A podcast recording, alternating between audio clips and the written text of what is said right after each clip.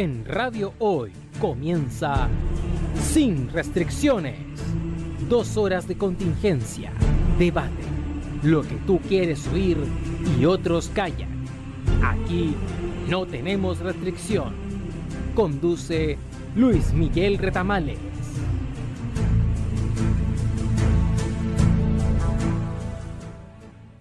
Muy buenas tardes, estimadas auditoras y estimados auditores. Espero que estén pasando un muy feliz 18 de septiembre. Estamos nosotros con este programa especial, la, eh, el tercero y último programa especial de la secuela 7 más 50, donde quisimos hacer un recuerdo, una memoria a lo ocurrido hace 50 años, específicamente lo relacionado con el golpe militar de, ocurrido en Chile el año el 11 de septiembre de 1973. 7 más 50 es una cápsula dentro del programa Sin Restricciones. Mi nombre es Luis Miguel Rotamales. Le doy la bienvenida como todas las semanas y todos los días. Y me acompaña como siempre mi amigo don Jorge Araya. ¿Cómo está Jorge? Hola Luis Miguel, muy buenas tardes, muy buenas noches. Ya eh, este 18 de septiembre me imagino que estarán todos felices celebrando en torno a un asadito, ¿no es cierto?, con su vinito y su empanada. Qué increíble cómo la vida chilena todos los 18 se reproduce. ¿eh? no, pero fuera, sí. de, fuera de broma, eh, este es el tercer programa de, de- del recuerdo, ¿no es cierto? ¿Ya? Eh, como tú lo señalabas muy bien, 7 más 50, en Sin Restricciones, el espacio de la radio hoy para comentar la actualidad nacional, internacional, la historia y la cultura. Pero en este caso lo que vamos a comentar es que seguimos con los recuerdos, pero de, de- del 11, que ya lo hablamos, en adelante. ¿Qué pasó después? Y aquí les Hasta tengo allá. varias sorpresitas que les va a gustar, que les va a hacer, eh, y a ti también te, te- te- te van a interesar. Así que gracias por acompañarnos, ¿ya? Y, gracias por permitirnos eh, estar eh, eh, hoy día 18 celebrando junto a ustedes con estos recuerdos. Estamos al aire, digámoslo, a través de radiohoy.cl, www.radiohoy.cl y también del canal 194 de Sapin TV. Y probablemente este programa lo pueda ver en diferido a través de YouTube u otras, Spotify y otras plataformas de, de podcast que existen en el, en el mercado y por donde va esta señal. Digamos, Jorge, a nuestros auditores que este programa también no es en directo. Este 18 de septiembre nosotros no estamos eh, sentados aquí conversando con ustedes. Este programa lo dejamos grabado desde hace algunos días, es exactamente desde el miércoles 13 de septiembre. Así que lo que haya ocurrido después no es responsabilidad nuestra. Bueno, partamos con los recuerdos, Jorge. Partamos de, de a poco. Tenemos dos testimonios que vamos a leer en el transcurso del programa. Pero me gustaría que conversáramos así de lo inmediato, de lo que pasó después del 11 de septiembre, digamos, a contar del 12 en adelante, de cómo lo viviste tú, de qué te recuerdas tú, cuáles son mis recuerdos. Yo la verdad que ahí como que se me, se me difuminan un poco, se me diluyen un poco los, los recuerdos. No tengo muchas certezas de lo que ocurrió en los días inmediatamente posteriores al, al golpe. Sí me acuerdo, Jorge, eh, que estuvimos varios días sin clases. Eso sí me acuerdo mucho. Mi papá estuvo varios días fuera, y llegó como la semana después. Y, y algo que pasó al día siguiente prácticamente. Todas las mercaderías volvieron a llenar los, las vitrinas de todos los negocios. Llegó las verduras, llegó la carne, llegó la harina, llegó todo lo que faltaba y escaseaba durante el gobierno de la Unión Popular. Como por arte de magia, aparecieron en los negocios. Y, y, al mismo tiempo, mira, pues, al mismo tiempo eh, desapareció la gente. Y no me estoy refiriendo a los detenidos desaparecidos, me estoy refiriendo que, por ejemplo, me recuerdo como niño en el barrio, era que se comentaba, oye, el no sé cuánto, eh, no, pues, ese se arrancó, no, se está escondido, no, ese nunca más se supo, no, ese era upeliento, y me acuerdo que cuando era niño, escuchar la palabra upeliento era así casi como un insulto. ¿Ya? Eh, así que después con, el, con los años nos fuimos enterando de muchas historias, de que efectivamente algunos cayeron detenidos y fueron torturados, otros simplemente se fueron del país, ya eh, otros simplemente se perdió su pista, un, un vecino que se fue y nunca más se supo ya a dónde se fueron, qué fue de ellos, ¿te fijas? Ya, porque y, y tú, tú señalabas algo, el, el, el, jolgorio en algunos, ¿no es cierto? De, oh, qué bueno, ya se, se acabó, la- salvaron al país del marxismo, etcétera. Ya, y yo lo veía en algunos vecinos, celebraban y festejaban.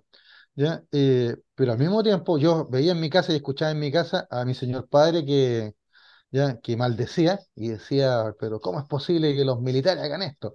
A mi papá le encantaba mucho la historia, y sobre todo la historia militar de Chile, y se sentía muy orgulloso de todas las hazañas de la Armada, del Ejército, sobre todo la Guerra del Pacífico.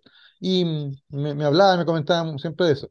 Y entonces por eso la alegaba, él decía que no, no podía entender por cómo, no- cómo un ejército y una marina tan, tan, tan gloriosa se manchaban las manos en esto. Y lo despotrincaba a todos lados, y mi madre le decía, Jorge, por favor, Jorge, por favor. Pero yo no sé si mi papá era muy inconsciente o muy valiente, pero él nunca tuvo miedo de dar su opinión. Y estábamos empezando recién el régimen. Como tú ¿Qué quiere que dijiste, mu- mucha gente se desapareció, dejó de verse, dejó de estar Claro, en, en- en lo, en lo cotidiano, bueno, claro. Pero se supo esto cuando se empezó a saber la verdad por ahí por el año 78, si no me equivoco, que fue con los primeros, las primeras osamentas humanas que encontraron que fue en los hornos de Lonquén. ¿Te acuerdas, Jorge? Los hornos de Lonquén, claro, sí, Creo que esos las fueron los primeros y creo que de ahí ya se empezó a, hacer más público una, un secreto a voces, digamos, la existencia de los detenidos desaparecidos, digamos, la fam- los familiares siempre estuvieron presentes, siempre estuvieron activos, pero como que ya se hizo eh, un conocimiento más masivo de, de lo que había ocurrido con estos detenidos desaparecidos, ¿ah? Parece que fue con los hornos del- de, de Lonquén, Mire lo que tengo acá. Aquí, aquí la gente lo- se acuerdan la de don Augusto. Góngora. Chile, la memoria prohibida. Son tres tomos. Mi padre lo, lo compró. Me ha servido para, sobre todo en este, bueno, para estos programas. Y acá tengo en el volumen uno, ¿ya? Aparece ahí el capítulo Los casos de Lonquén, Yumbel y Paine. ¿Ya? Y como usted lo señala, claro, fueron los primeros en, en, en darse a conocer eh, y, y- y muchos no lo podían creer, ¿no? Así que, ya, Yo como niño, mira lo que te voy a contar, mira, mira lo que te voy a mostrar, mira lo que tengo acá.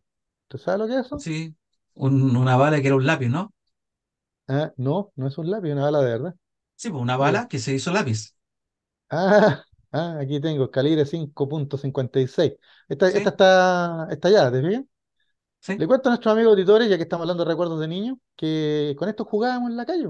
Con mis amiguitos salíamos a la calle, ¿ya? Y recogíamos estas vainillas, ¿ya? Y lo entretenido era quién recogía más, po, ¿te fijas? Y después las juntábamos. Y, y- y yo no sé, por ahí quedó, no sé, y mira, esta está intacta. Por ahí Yo algún, me acuerdo, esa misma le que tú cayó y, y tienes, quedó. Y, yo, esa misma yo que como tú cabro chico tienes, la guardé nomás, la gente le colocaba el, la parte de adentro del lápiz Bic y era un lápiz. Ah, ya. Claro, sí, porque la parte, mira, sac- sacándole la balita, que Ah, queda claro, queda como un lápiz. Pero mira, o sea, yo, yo ¿por qué lo comento? ¿Ya? Porque la inocencia de niños, pues, salíamos a jugar, nos encontramos con la vainilla. Por supuesto que cuando mi mamá me pilló, me castigó y que no jugara con esto, etcétera, y quedaron guardadas mucho tiempo. Y yo ahora para este programa me acordé, pues, y dije, las voy a buscar por ahí eh, eh, para que vean, o sea, e- esta es la infancia que tuvimos, pues, Luis Miguel. mm. ¿Qué quiere Qué.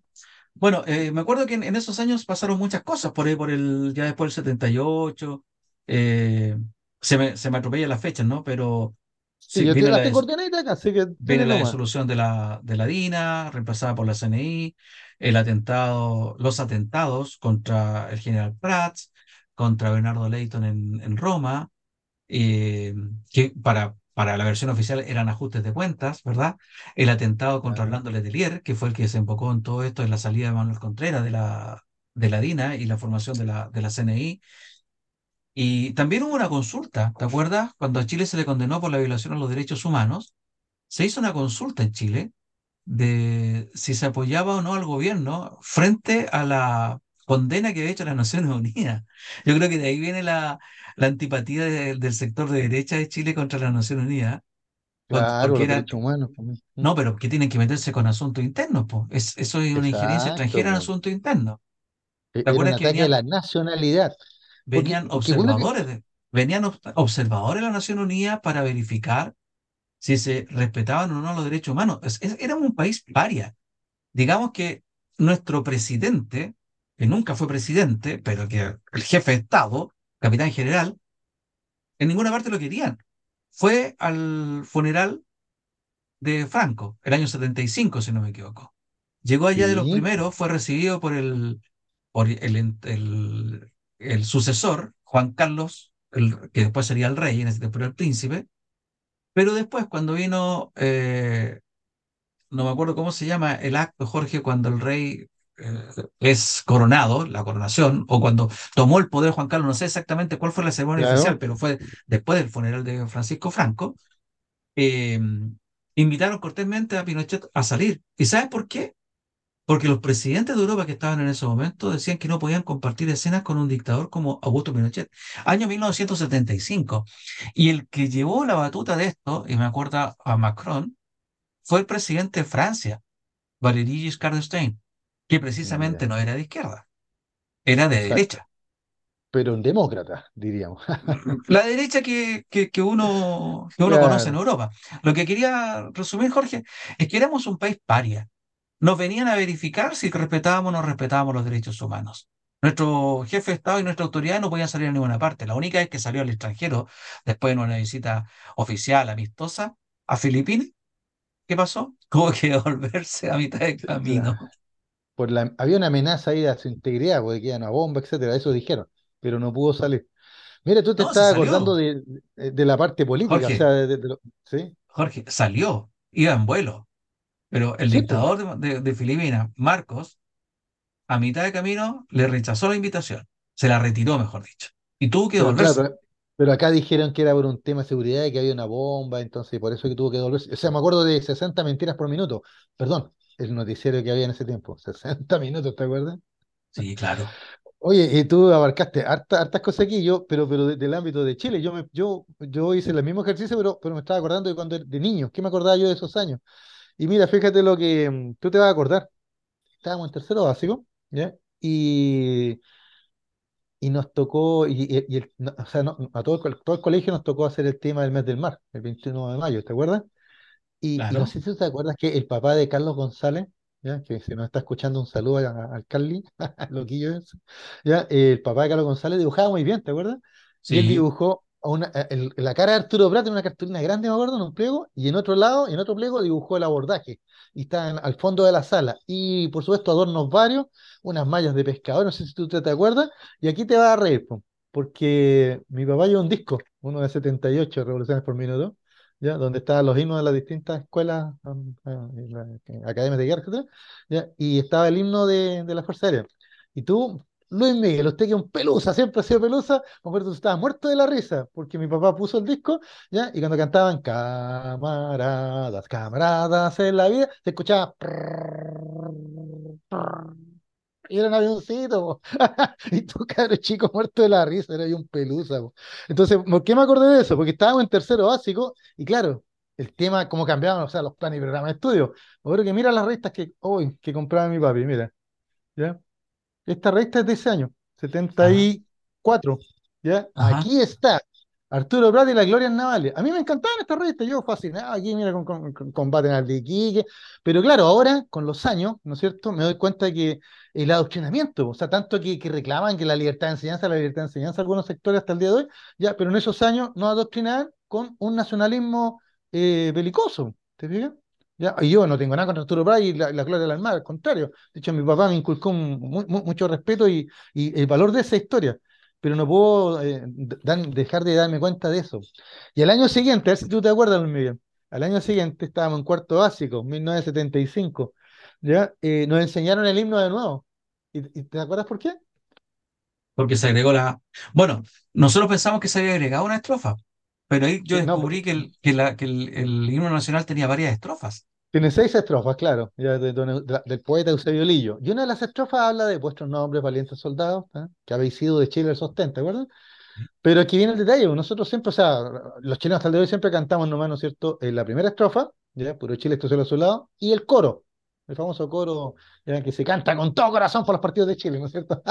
Ah, o la tumba será de los libres, o el asilo contra la opresión, ¿ya? Y, Tal vez eso lo deberían haber cambiado estos, estos caballeros, pero bueno. Pero mira el detalle, eh, yo recordando, mirando el techo, y me acordé, dije, oye, estábamos, ¿en qué curso estábamos? Y me acordaba del libro que teníamos, donde con unos dibujos muy bonitos aparecía eh, un, escudo de Chile, me acuerdo en el dibujo, en el, en el texto, creo que era Santillana, ¿ya? Y estaba el himno de Chile, ¿ya?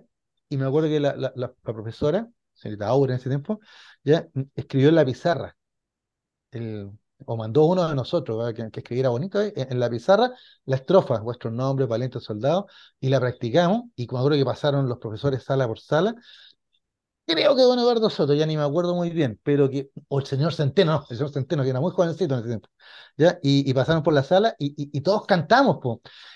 Y a mí se me olvidó, se me olvidó una parte, me castigaron para áreas, po, me andar pajareando, ¿ya? Entonces, como que yo esa parte, cuando la cantaba, me daba lata, porque me acordaba de que me habían retado por culpa de eso. Y yo decía, ¿por qué tengo que aprenderme esta cuestión? ¿Por qué tengo que aprenderme esta cuestión si el himno de Chile es este otro?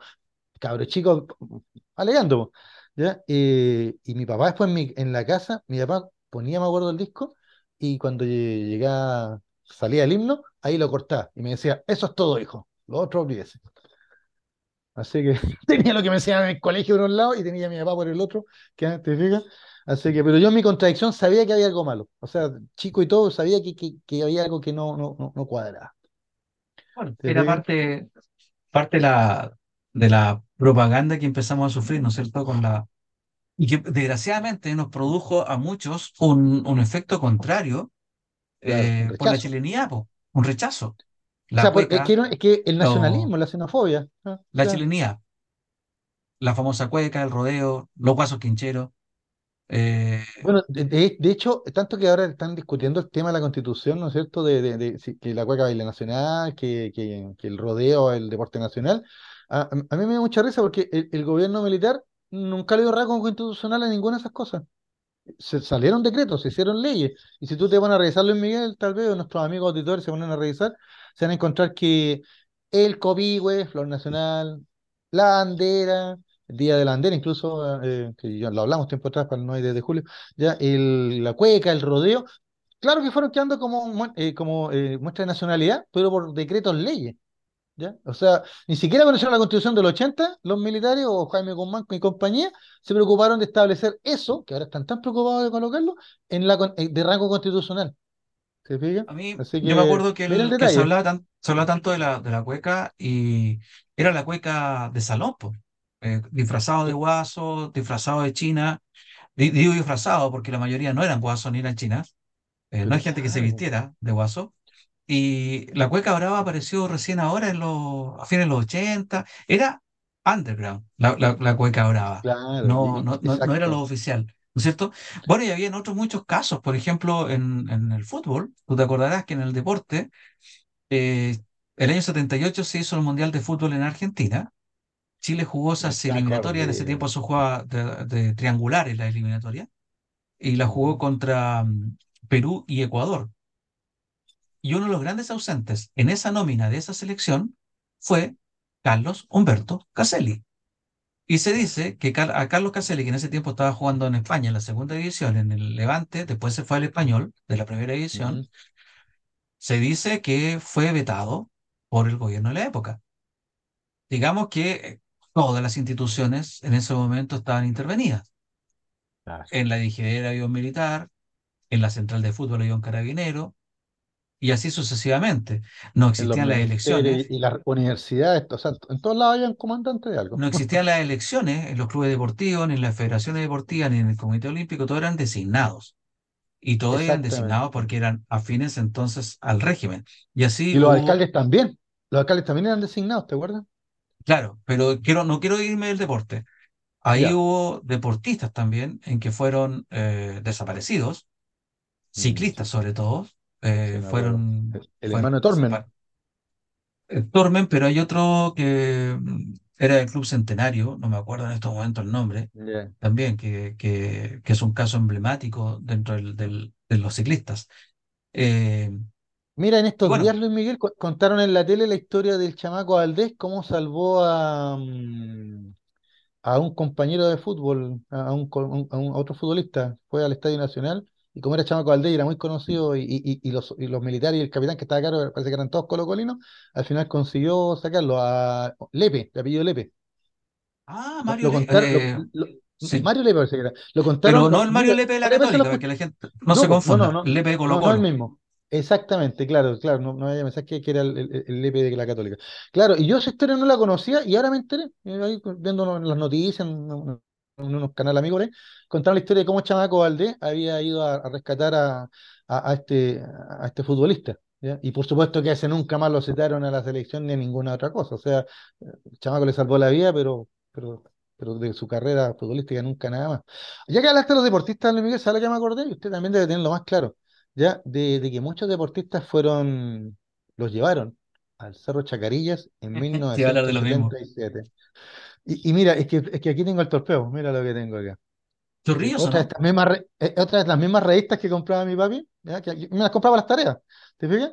Y yo me acuerdo que a mí me encantaba esta historia, por la de los combates de la Concepción y los 77 Inmortales, había hasta un radioteatro ahí de Jorge Inostroza, que me encantaba, ¿ya? Pero, pero yo no podía entender qué tenía que ver el sacrificio de estos 77 jóvenes ahí en la Guerra del Pacífico, ¿ya? Con, con el general Pinochet, 77 jóvenes que fueron elegidos y llegados hasta el Cerro Chacarilla, haciendo un acto que ahora ahora a mis años, te- tenía una connotación fascista tremenda, pero, pero de niño igual me, me generó rechazo porque era como algo eh, tenebroso, o sea, me acuerdo, como la tele era en blanco y negro más encima, era tenebroso, eran otros compadres subiendo con antorchas, tipo Klan, reuniéndose, y yo decía, ¿qué tiene que estar haciendo Fillola? ¿Qué tiene que estar haciendo ahí el conejo? ¿Qué tiene que estar haciendo, te acuerdas? Eh, la flor y nata No sé de, si de y. Cornejo estaban, porque esos ya no eran jóvenes. No sé si estaban ellos. Yo tengo las certeza, certezas de otros. Ah, ya, pues mira, qué bueno que, que tú te acuerdas, pues yo no me acuerdo mucho, porque yo reconozco que como, como niño, eh, bueno, era un niño, entonces estas cosas como que entre que me aburrían y no entendía la, un- la relación de una cosa con otra. Bueno, ahí el señor Pinochet aprovechó de lanzar su, su, pro- su programa de Bueno, digamos que años, que eso, hacer esto y lo otro. digamos que eso ¿Te fue organizado por el Frente Nacional de la Juventud, que Claro, fue los precursores de la Secretaría Nacional de la Juventud. El principal eh, orador fue el actual presidente del Senado, eh, Coloma, Juan Antonio Coloma, mira, gremialista en esa época y que después participó entre los fundadores de la, de la UDI. De los deportistas que yo me acuerdo, o, o de gente pública que yo me acuerdo, estaba Lulo Socias, el jugador de la Universidad de Chile, estaba Hans Gildemeister, claro, Ángel de Maester, sí. estaba el Pollo Fuentes. eh, También, claro, sí. y mira, no quiero ser injusto porque ya es complicado decir, por eso te hice la corrección. No estoy diciendo que Fidel que yo no, Cornejo hayan yo no sido me de un lado o de acuerdo, otro, pero sí yo es importante Fillol, ya Cornejo, pero no sé si estuvieron ahí, tienes razón. No, no, no, Ya. no, y hay que ser cuidadosos en eso, George. No, no los metáis en el Ah, mismo saco. no, pero, no, pero es que yo me estaba tratando nomás de, de lo que yo me acordaba de niño. Ahora tal vez, ¿por qué pensé en Fillol y Cornejo? Porque también en esos años Chile jugó la Copa Davis con Italia, ¿te acuerdas? El ¿Mm? 76, la final de la Copa Davis. Exactamente. Y por Dios, que me caían mal los italianos en ese minuto. Ah, me Bueno, pero ahí, antes de eso, yo creo que lo más Claro. importante, a raíz de lo que estamos conversando, Jorge, es que las semifinales, el año anterior, el año 75, las semifinales las jugó Chile también con Suecia, en Gstaad, una ciudad que es Exacto. impronunciable allá en Suecia, y que los jugadores chilenos tuvieron que estar con eh, custodia policial por la protesta que estaban haciendo los chilenos exiliados allá, Ah, antipatriotas que claro. estaban contra el equipo chileno, pues no lo dejaban jugar. Me acuerdo, primera vez que veía yo una cancha de tenis, que eh, me, me- tengo la- el recuerdo que era como enrejada la cancha, para que la Ah, gente no entrara. A lo mejor estoy equivocado, a lo mejor son cu- cuestiones de cabros chicos. Pero ahí, ahí Chile perdió, eh, y en la cancha perdió en buena lid porque una de las grandes estrellas del equipo sueco fue Björn Borg. Y ahora el hijo perdió con, con el chileno, ¿eh? Mira Y Borg cosa. fue por gran tiempo el número uno del mundo y catalogado como el mejor de la historia, hasta que aparecieron todos estos monstruos que ya 26 años. Claro. que hemos ido, que hemos ido conociendo. Oiga, Em, don, don Luis, qué entretenido está esto del deporte, pero no, no quiero, ah, ah, no quiero que terminemos este bloque sin antes mostrarte una cosita también. Ya que estamos hablando de, de, de, de, himno nacional, de deporte, de todo este nacionalismo medio trasnochado, ¿no es cierto?, que, Sí. que quiso imponer el, el gobierno militar y aún así no le dio rango constitucional al rodeo, ni mucho menos esas cosas. Ya, eh, mire lo que tengo acá, un un librito, dice el número uno, ¿ya? Símbolos patrios, ¿no es cierto? ¿Ya? Y su autor, Luis Valencia Arabia, un famoso historiador chileno, y dice, nosotros los chilenos, nueva época, ¿sabe qué editorial era esta ¿No es la que originalmente? van tú? Gabriela Mistral de haber sido. Exactamente. Era la Quimantú. Pero cuando se produce el golpe de Estado, ya el gobierno militar toma a, la editorial Quimantú, ya le cambia el nombre, le pone Gabriela Mistral, ya. Pero lo más increíble esto, Luis Miguel, que esta serie Nosotros los chilenos siguió. O sea, porque mira, acá tengo Nosotros los chilenos, esto es del año 71, 72. ¿Te fijas? Quimantú. ¿ya? O por ej- o mira, este es más entretenido, este. Caricaturas de ayer y de hoy. Aquí cuenta la historia de la caricatura en Chile. De hecho, me lo leía porque me encantaba este libro cuando chico. También es del año 72. ¿ah? Y, y de la misma colección, nosotros los chilenos. Entonces, ¿qué es eso que no militar? Cambió el nombre de la editorial, que mantuvo porque eso era muy opulento ese nombre, entonces le puso Gabriela Mistral, ¿ya? Eh, y, y mantuvo la misma colección. Claro, que cambiaron los temas, porque entonces aparecieron Exacto, los temas contenidos, como ¿no? Claro, aquí, por ejemplo, no sé, por la- eh, aquí los símbolos patrios, mira aquí la batalla de la Concepción, insistiendo con el tema de la juventud y los 77 soldados que murieron por la bandera, ¿te fijas? O este, que es un libro clásico de don Ricardo Donoso, la historia del 18 de septiembre, o sea, de, de la junta, la primera junta de gobierno. Porque entonces, aquí yo entiendo ahora con, con los años que como el gobierno militar quería asimilarse a esta refundación, pues así como la primera junta de gobierno, la junta militar de gobierno, ¿te fijas? ¿Ya? Pero pero eran las mismas prensas que habían hecho estos libritos, que duraron un año, entre 1972, porque este es el número uno, ¿ya? Hasta 1973. Entre 72 y 73, no sé cuántas, cu- cuántos libros, yo, yo el último que tuve, eh, este es el último que, que alcanzamos a comprar. Mira, un cuento de Julio Cortázar, que es de, eh, este es de julio del 73. Y- Pero no, no sé cuántos, este era como el número 40 y algo. Así que no sé cuántos números salieron, pero yo te digo que hasta el día de hoy, si usted tiene esto en su casa, amigo, una joyita. Ahora, si tiene esto otro, también, porque pues, salieron de repente unos temas colados que los militares no se dieron ni cuenta. ¿Qué que no entendían lo que hacían. Cosas de niños, pues, cosas de niños. O sea, bueno, Jorge, vámonos a la primera pausa. mi papá muy buen lector. Por supuesto, ya a la vuelta le tengo un- una novedad también, ¿eh? Le tengo otro recuerdo más. Dale, vamos a volver con lo- el primer testimonio de uno de los amigos que nos hizo llegar su testimonio de los recuerdos que tiene posterior al 11 de septiembre de 1973. Estamos al aire, recuerden, por www.radiohoy.cl, canal 194 de Sapin TV. Somos el programa más longevo de la radiotelefonía digital chilena. Vamos a comerciales y ya volvemos. No se vayan. No te vayas. Volvemos después de una breve pausa comercial. Disfruta en la sintonía de la hora.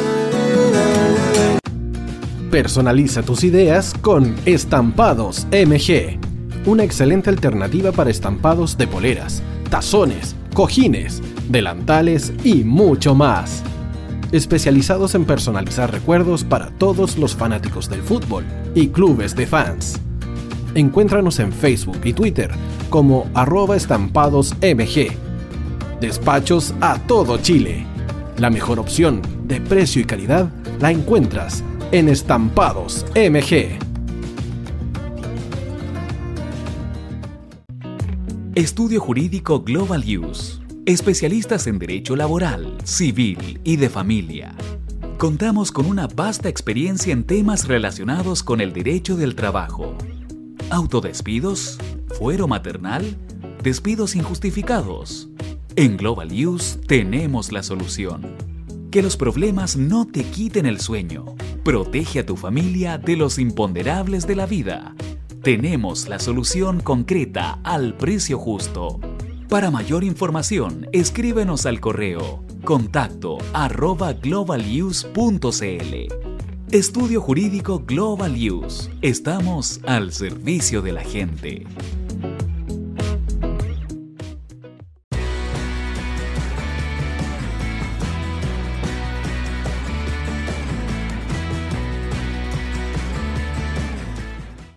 Hoy te está esperando para programar los mejores temas. Envíanos un WhatsApp al más 569 6355 0152. La música que tú programas suena en la hoy.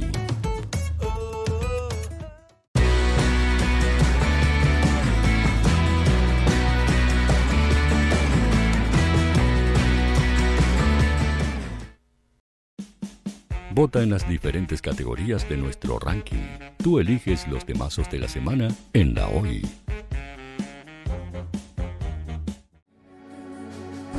Tu opinión nos interesa. Escríbenos al mail radio arroba radiohoy.cl o visita nuestras redes sociales. Somos La Hoy, la radio oficial de la fanaticada mundial.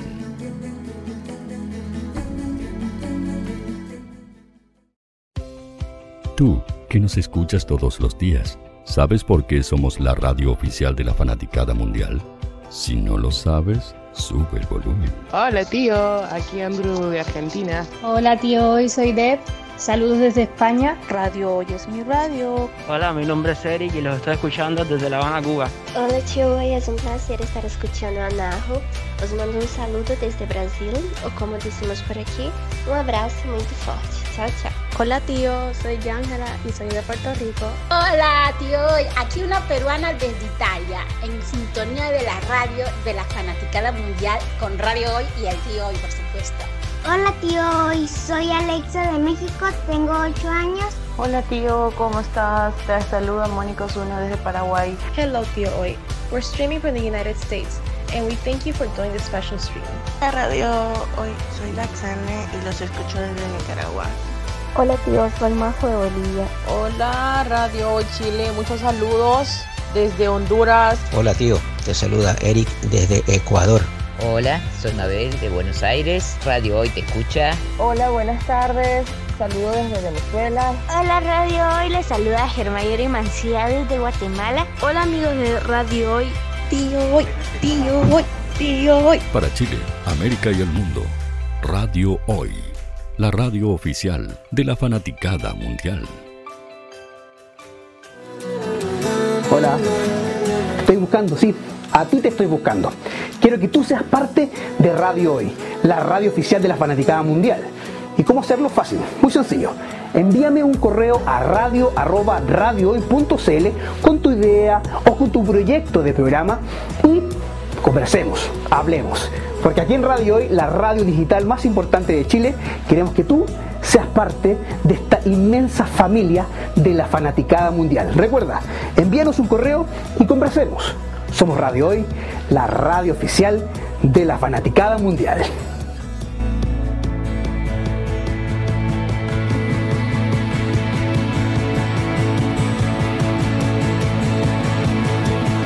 La radio oficial de la fanaticada mundial. El área deportiva de la Hoy está todos los fines de semana reporteando, transmitiendo y llevándote la emoción del fútbol.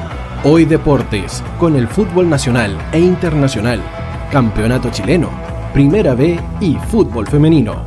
Sintonízanos sábados y domingos por www.hoydeportes.cl y todas nuestras redes sociales. Porque somos la, la pasión que desborda sus sentidos.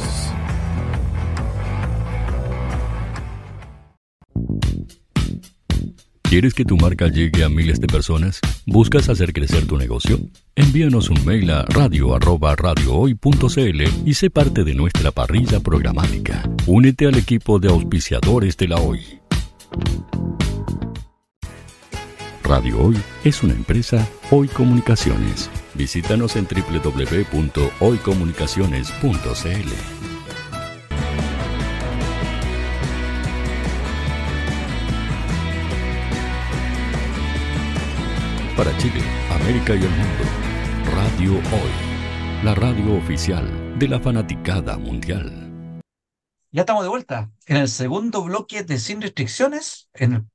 la cápsula especial que hemos hecho para esta fecha tan especial de los 50 años del golpe militar de 1973, cápsula llamada 7 más 50.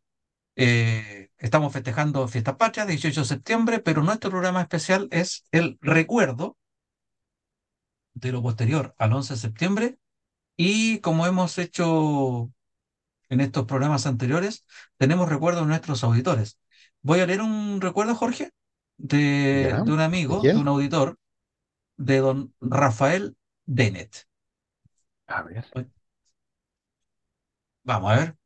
¿Qué nos dice Rafita? Nací en 72, así que no tengo memorias de antes ni de aquel día fatal. Mi recuerdo va más bien por lo que ocurría en el colegio de la básica, colegio de número el DN15 de calle Huasco 1801, esquina de los Nidos, hoy llamado Liceo San Francisco de Quito en Independencia. Recuerdo muy bien la entrada todos los días con los inspectores revisando el corte de pelo arriba del cuello de la camisa. Un poco más tarde, eso era casual, de llamada del apoderado, y si se te ocurría reclamar, coscorrón y para la casa. es verdad, llegaba más tarde, llamaban al apoderado. También la sí. fila perfectamente formada frente a la bandera para cantar el himno nacional los días lunes. El preciso, coscorrón del, el preciso coscorrón del profe jefe, si es que alguno de los peluzones, todos lo éramos, osaba desordenarse o hacer alguna travesura al compañero de adelante, como un buen chilito en la oreja. Estaba en la revista Gimnasia saltando el caballete o haciendo la rueda para adelante y luego para atrás, más uno que otro salto sin mucho glamour gimnástico, todos prolijamente vestidos de blanco con unas zapatillas delgadas. Las mías eran las más baratas, que sé que te llegaban a quemar las, las patas con lo valiente del cemento del patio. Todos cuidándonos de no hacer el ridículo, porque eso se recordaría y quedaría marcado para siempre. En ese tiempo la dictadura no la veía mucho, quizás mi viejo la escondieron bien para que lo pasara mal o la inocencia ayudaba a que no se notara. Luego, ya en la, ya en la media, los recuerdos vienen por las protestas en contra del proceso de municipalización en el Liceo de Aplicación, en primero y segundo medio. Ahí ya se veía y notaba mucho más la realidad dura del régimen, aunque yo aún no entendía mucho lo de la municipalización, la verdad, pero sí sabía que había que protestar y apoyar la causa. En ese tiempo vinieron las protestas, que eran re duras, ya sabemos de lo que eran capaces los pagos de la época, y nosotros nos enfrentábamos como podíamos, de lejitos, claro. Recuerdo una oportunidad en una toma que subimos una silla al techo y se las tiramos para abajo los pacos. Luego bajamos luego el primer piso y cruzamos del edificio de Camin 29 por una conexión subterránea que tenía el liceo hasta el edificio de Camin 21, al otro lado de la calle, y desde ahí seguimos tirando todo lo que teníamos a mano. No recuerdo cómo terminó la historia, pero sí sabemos que la municipalización terminó imponiéndose con los nefastos resultados para la educación pública que hasta hoy causan tanta desigualdad y está hundida en un pantano sin fondo. Eso es lo que nos dice Rafael Denet. Rafita, te mando las gracias por este, este aporte. Realmente interesante, Jorge, porque lo que nos dice son varias cuestiones en común. Primero, partiendo por el final, la municipalización, Jorge. Pero antes nos habló de la cívico, nos hablaba de, de, la disciplina como era. Que, que mucho señora, mucho, en, muchas cosas señora. Llegabas tarde, bueno, por lo menos en el colegio nosotros también. Si llegabas, te perdías la primera hora, y si llegabas más tarde la primera hora, para afuera y llamaba al apoderado. Eso era muy común. Rafa menciona los coscorrones. Los profesores en esa época pegaban coscorrones. O te tiraban la pastilla, ¿te acordáis? O, nosotros, o nosotros tuvimos un cura que nos hacía poner la mano y nos pegaban los reglazos. ¿Te acuerdas del padre Hugo? El, padre Hugo. ¿Cómo no me voy a acordar? pues él me preguntó. O sea, iba preguntando las tablas uno por uno. ¿ya? Como yo era los primeros de la lista, ya me, acuerdo que, no sé por qué me tocó 6 por 6. 36, ¿no? Pero yo siempre fui malo para las matemáticas y, aprenderme esas cosas. Y me acuerdo que el, el el padre me pregunta, ¿6 por 6? Y yo le dije, pero con toda confianza y seguridad, ¡30! Y me pegaron, me pegaron con la regla. Ah, y, aparte de eso, la, y aparte de eso, la humillación, todavía me acuerdo los, los demás compañeros, entre ellos, ¿cómo se llama? Luis Miguel Tamales, creo, muerto la risa, ¿y por qué a uno le pegaban por no usarse las tablas? Oye, ¿sabes qué? Le, agradezco el, el, el, recuerdo a nuestro amigo, ¿ah? Eh, porque me hizo recordar algo, y te voy a acordar el tiro de los sentimientos aquí, don Luis Miguel, ¿ah? ¿ya? Eh, en pleno día lunes, acto cívico, ya, ustedes peluceando, ¿ya? Yo eh, me, me, empezaste a, molestar, ahí, chilito en la oreja, etc. ¿ya? Y yo me, me di vuelta para decirte, ya, vos, córtala, flaco. ¿ya? Y llegó una, una profesora, señorita Lidia, creo que se llama, y me da una patada en el trasero y me saca de la fila y me llevaron castigado con todos los tontorrones frente a todo el colegio, ahí al lado de la inspectoría. ¿ya? Y don Luis Miguel con esa misma risa, con esa misma sonrisa, ahí en la fila. Gracias, flaco. ¿ah? No creo que haya sido yo, ¿ah? ¿eh? creo que parte de la. Oye, pero, pero, bueno, sigamos, que no quiero, no quiero perderme el recuerdo que lo que nos está diciendo Rafa. Eh, ya hablamos de los cocorrones, hablamos de la disciplina, ¿no es cierto? Sí. Pero toca un punto que yo creo que es fundamental y, y, creo que por ahí viene el recuerdo del Rafa también. El tema de la municipalización. Claro. La municipalización, digamos que para hasta el 73, y no sé cuánto tiempo después, la universidad en Chile era gratis. Es cierto que no todos llegaron a la universidad. El, otro día hablamos que el, el, porcentaje de analfabetismo era muy alto. Me acuerdo que Clary nos aclaró ahí que era, había un 10%. Eh, la, educación no estaba tan masiva, ¿no es verdad? Pero la gente podía estudiar en la universidad en forma gratis. Y eran universidades del Estado, como dijiste tú, estaba la Universidad de Chile, la Universidad Técnica del Estado, estaba la Universidad de Concepción, la Universidad de Chile se extendía desde Arica hasta Punta Arenas. Digamos que las universidades que conocemos ahora como regionales, la Universidad de Tarapacá, la Universidad de La Serena, la Universidad de Magallanes, por nombrar solamente algunas, eran sede de la Universidad de Chile. Exacto. Eh, Mm. Como las privadas, está la Universidad Católica, está la Universidad Católica de Valparaíso, estaba la Universidad Técnica Federico Santa María, estaba la Escuela de Negocios Adolfo Ibáñez, que es ahora la Universidad Adolfo Ibáñez, una de las prestigiosas universidades. Pero lo que quería llegar, eh, que la universidad era gratis, Jorge, la educación pública era una educación bastante digna, diría yo, no, no existía ese tremendo, o al menos no recuerdo que haya sido tema, el tremendo diferencial que hoy existe entre la educación municipal, la educación subvencionada y la educación privada. En ese tiempo, la enseñanza básica y la enseñanza media era o pública o privada, ¿verdad? Estaban las escuelas de número, como decía el Rafita, estaban los liceos y estaban los colegios particulares. Pero después, en la década de los 80 viene ese tema de la municipalización, Jorge. Antes de los 80 viene el tema de la, del financiamiento de las universidades. Y ya el Estado no financiaba las universidades, empezaron a autofinanciar. Eh, recordemos que este tema de la gratuidad es una cosa de hace cuánto, 10 años, cuando más, justamente gracias a la revolución de los pingüinos, y produjo lo que está diciendo Rafa, Jorge. Tú como profesor, yo creo que no me puedes orientar mejor. Fue produciendo una profundización en la desigualdad, primero en la calidad de la educación y por ende en el acceso a la universidad y por ende en los problemas de la movilidad social. Claro, pues mira, yo me reía con el, testimonio de nuestro, nuestro amigo, porque me, acordaba de, las travesuras, pero efectivamente nosotros como tuvimos, entre comillas, la suerte, ¿no es cierto? Porque más que suerte era el sacrificio de nuestros papás de, de- de tenernos en, en- una educación, en la famosa educación particular, ¿no es cierto? Más encima colegio de curas nosotros. Así que no vivimos las vicisitudes de la, de la municipalización.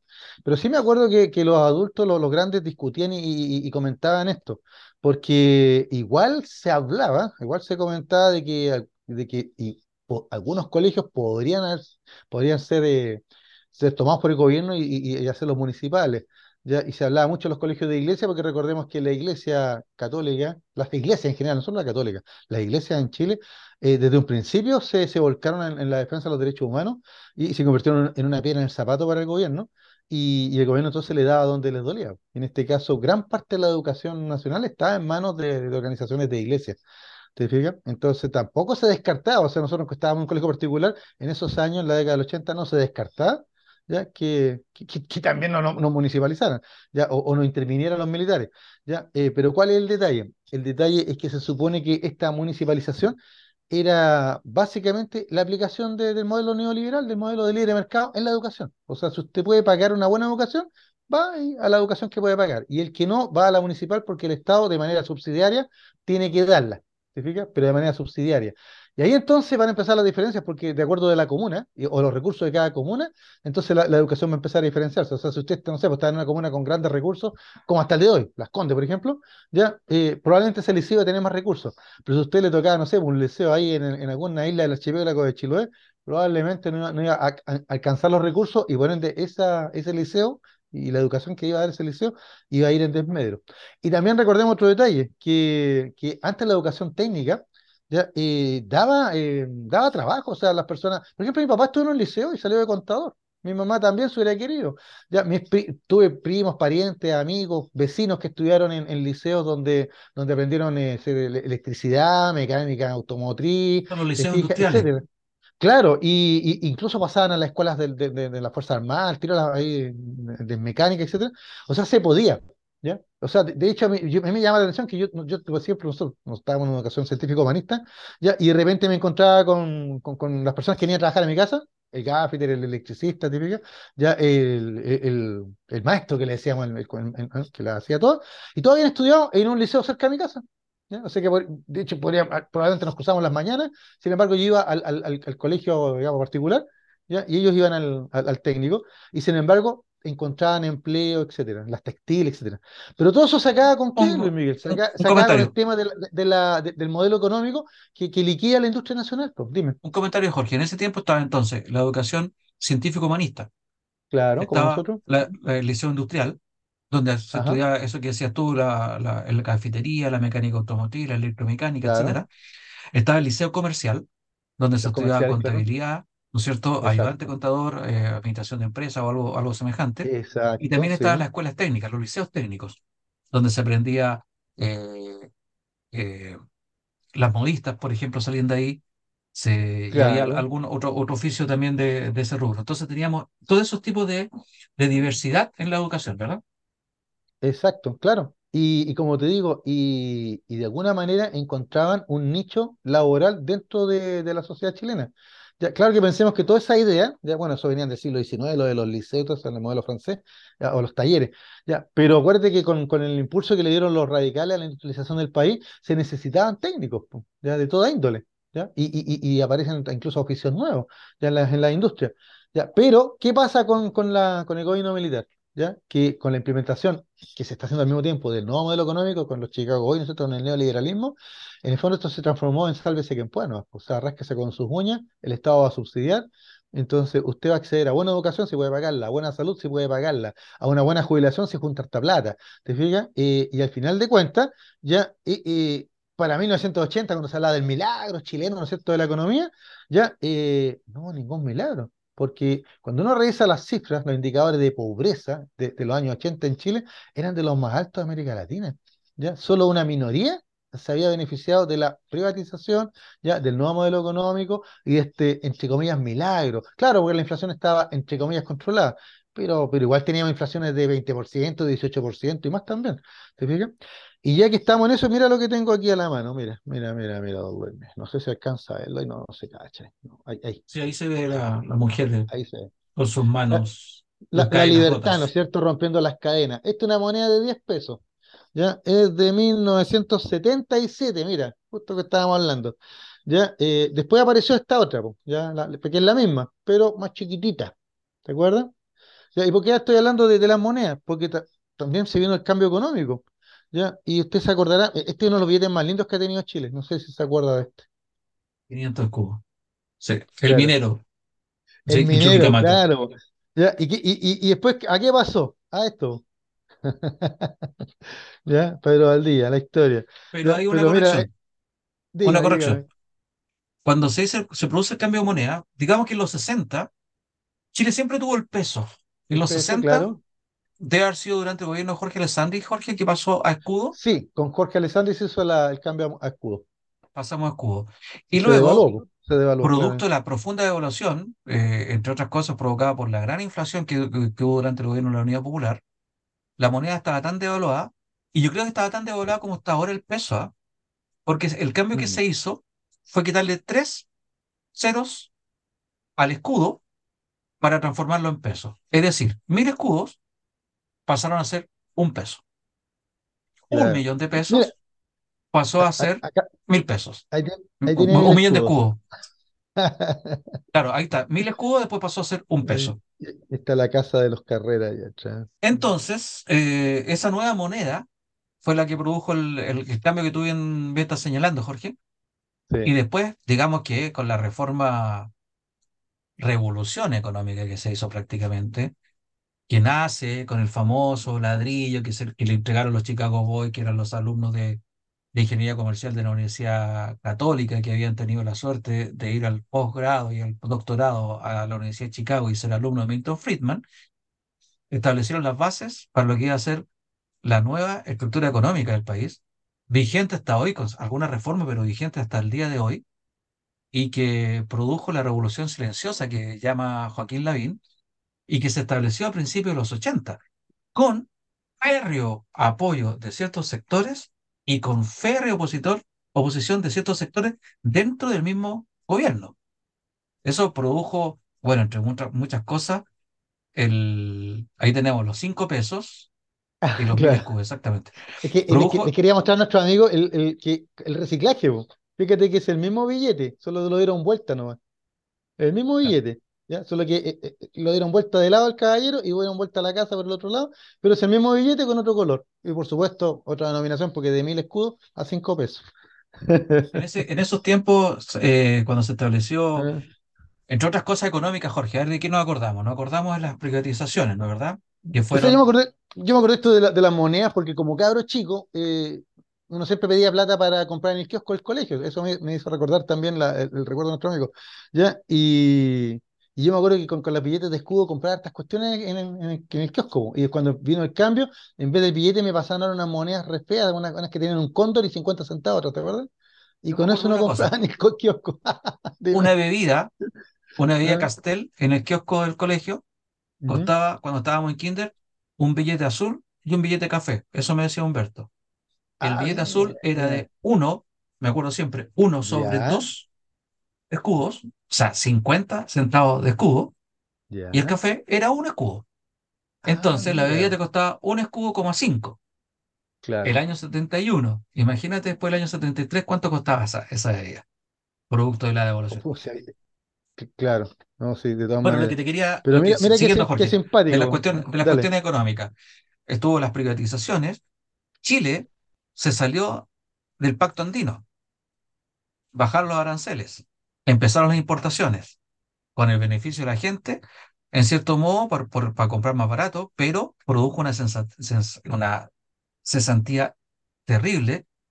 Y recordemos que la crisis del 80, de los 80, ¿te acuerdas tú de los planes, los famosos planes PEM y el POG? PEM y el POG, sí.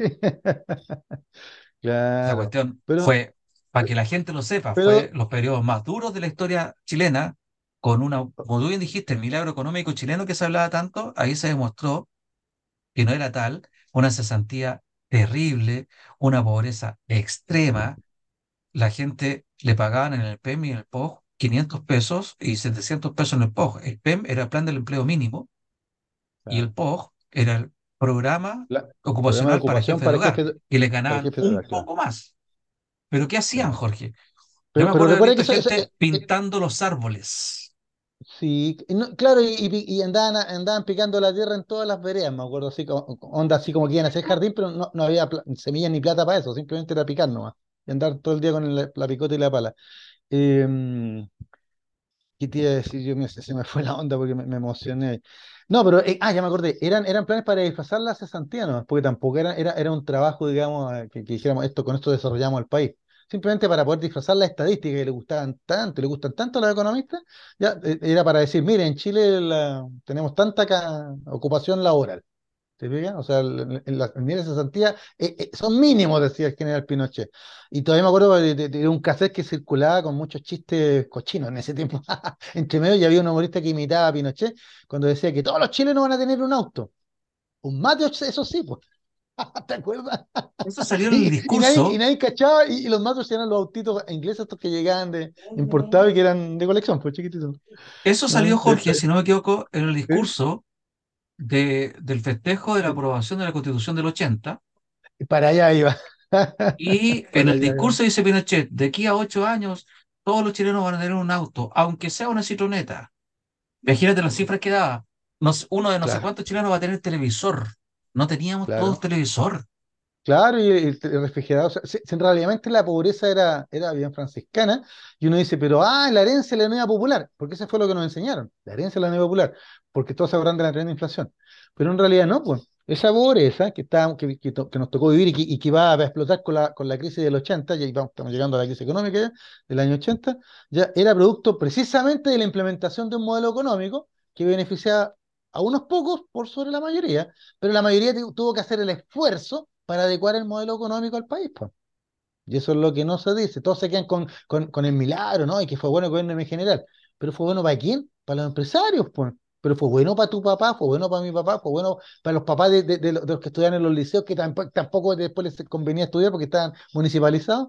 Entonces, claro, un, está pasando un poco lo mismo con, con, este, con este proceso constitucional, de que unos pocos creen de que eso es bueno para todos, pero no, pues, ¿ya? No, no presente lo que sea bueno para mí, debe ser bueno para todos. Pero lo que era bueno era esto, don Luis Miguel, mira, usted ubica a esos jovencitos, lo voy a mostrar ahí, mira. Sí. Para que vean nuestro amigo auditorio, ¿eh? ya estamos, ahí tenemos 13 años. Ya, 13 años, ¿qué año es ese? A ver, don Luis deja, a ver, 13, 1979, 1979. Claro, estamos, habíamos terminado, pasamos a la media, a la enseñanza media, y don Luis Miguel era grande ya. y yo, bien, igual que ahora, formalito. Conci, a lo Michael Jackson. Para que, para que vean al resto de, los malandres. Mira qué pelusa, oye. Qué buenos tiempos. ¿eh? Oye, Jorge, buen, buen recuerdo. Pero te quería, no, me quiero detener en el asunto que hablaste tú de quienes favorecía. Cuando vino la privatización, primero aquí quebraron muchas empresas, sobre todo las, textiles. Panal, eh, Sumar, Yarur, eh, para acordarme de algunas. Chile era productor y exportador de textiles. Castelas pues, chilenas se paseaban Oveja Tomé, se paseaban, Bellavista, Bellavista, Oveja Tomé, se paseaban por, el, por el mundo. Lo más fino. Pero habían empresas, aquí se hacían televisores, aquí se hacían refrigeradores, aquí se hacían cocinas. Se, armaban autos incluso. Se armaban autos. Eh, Mademsa, FEMSA, Somera. Hecho para durar. Claro, eran, eran, sí, chileno empresas. Es bueno, me acuerdo ese comercial.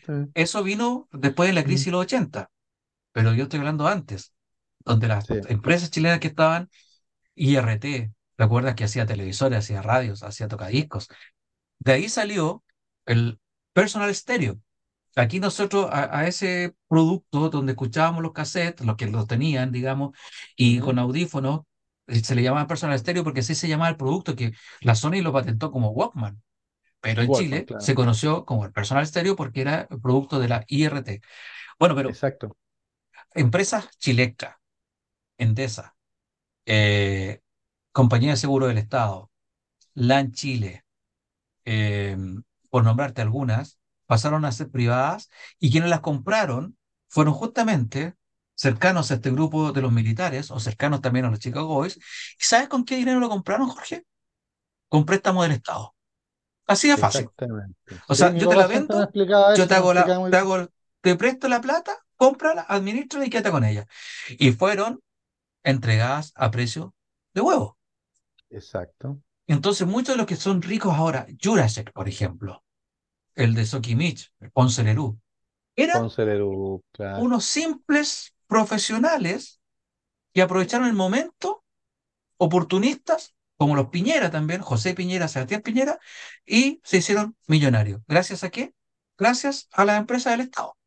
Y no le pasó eso, sino que, no le pasó eso, sino que más encima crearon un sistema como el sistema de FP, ¿ya? Para que toda la plata de los trabajadores les quede como caja, y ellos pueden entonces acudir a esa caja y poder invertirla en sus negocios, mientras nosotros seguimos trabajando hasta que jubilemos. ¿Ya? Pero ahí nos contaron el cuento de que al, jubilar no, íbamos a hacer un Mercedes, ¿no? Íbamos a jubilar con el 100% del sueldo. Bueno, y eso es lo que todavía algunos defienden y quieren que tenga rango constitucional. mira, fíjate que el general Pinochet, dentro de todo, nunca le dio rango constitucional a esos negocios al menos el 70% de tu último sueldo iba a ser tu pensión. Claro, pero mire, pero, Pinochet se aseguró con, con esto otro, como ya nos queda poquitos minutos para terminar este bloque, mira lo que tengo acá. Pero un segundo, al menos Pinochet echó que el asunto no era bueno y dijo, para todos va a ser así, pero mi, mi, gente, mis militares van a seguir con el sistema antiguo. Claro. Exacto. ¿Qué es lo que mostraste, George? No, lo que estaba mostrando era que la parte económica, la parte. Mira, pero aquí Pinochet dijo: aquí me aseguro, ¿ya? Con un plebiscito, tú estabas señalando, del de 1980, tú me señalaste el otro, cuando el de la condena de la ONU. No, pero este fue el del 80, claro, este fue el del 80 para una nueva constitución, ¿no es cierto? 11 de septiembre de 1980. Exacto, y aquí está el instructivo, me acuerdo, mi, mi señor padre lo guardó, ¿ya? Mire, y se lo agradezco porque ahora esto es casi un documento histórico, ¿te fijas? Donde salían las instrucciones. Ahora yo no sé para qué le pusieron tanto color cuando todos sabemos que en ese plebiscito no habían registros electorales, porque habían sido destruidos, ¿ya? Y, te ponían una marca en el carnet de identidad, y como decía mi señor padre, votaban uno en Santiago y después volvían a votar en Rancagua.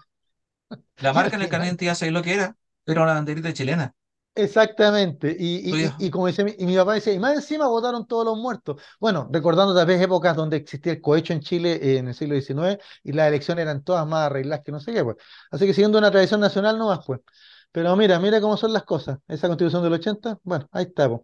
Y nosotros teníamos, y, ¿y por qué me acordé de la constitución del 80, Luis Miguel? Y con esto nos vamos, si quiere, para el, corte. ¿Ya? Eh, porque yo creo que fue la primera vez, con 14 años, que me di cuenta ya por mí, por mí mismo de lo que estaba sucediendo. De las cosas como eran y que no podía seguir esto así, pues, que había que hacer algo.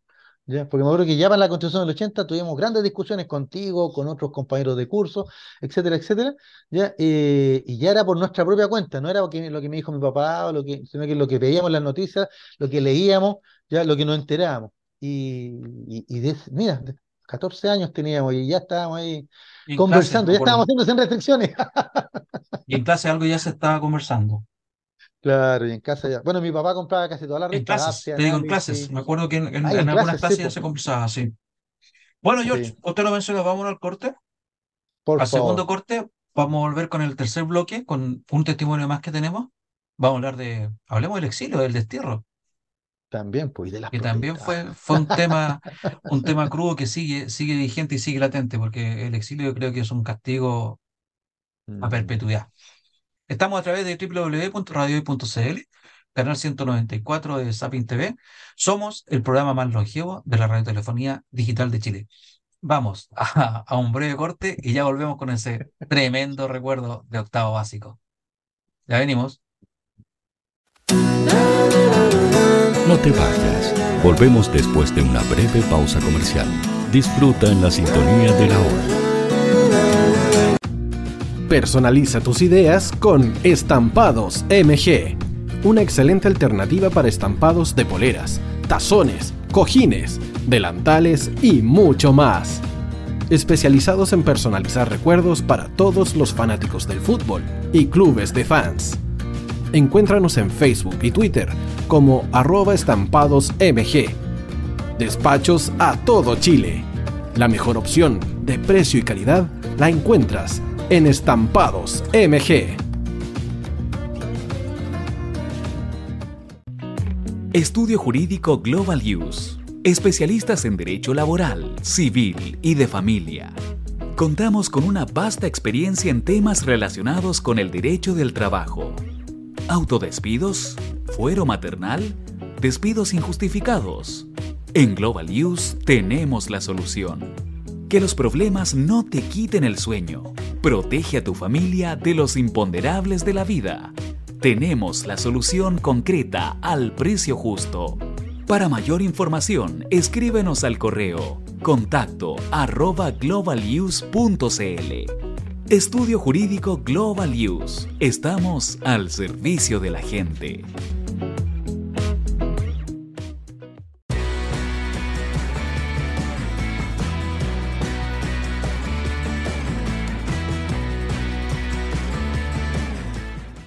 Hoy te está esperando para programar los mejores temas. Envíanos un WhatsApp al más 569 6355 0152. La música que tú programas suena en la hoy.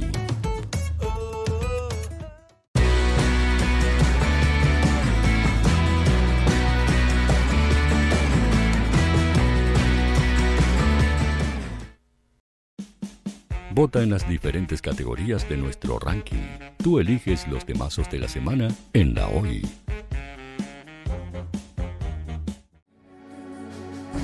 Tu opinión nos interesa. Escríbenos al mail radio arroba o visita nuestras redes sociales. Somos La Hoy, la radio oficial de la fanaticada mundial.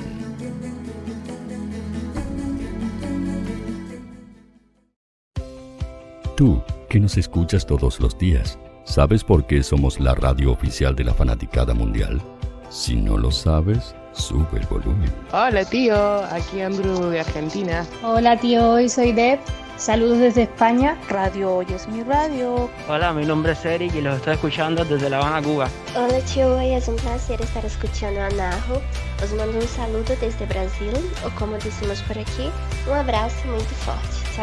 Hola tío, soy Yángela y soy de Puerto Rico. Hola, tío. Hoy, Aquí una peruana desde Italia, en sintonía de la radio de la fanaticada mundial con Radio Hoy y el tío Hoy, por supuesto. Hola tío, hoy soy Alexa de México, tengo 8 años. Hola tío, ¿cómo estás? Te saluda Mónica Osuna desde Paraguay. Hello, Tío Hoy. We're streaming from the United States, and we thank you for doing this special stream. La radio hoy soy Laxane y los escucho desde Nicaragua. Hola tío, soy Majo de Bolivia. Hola, Radio Hoy Chile, muchos saludos desde Honduras. Hola tío, te saluda Eric desde Ecuador.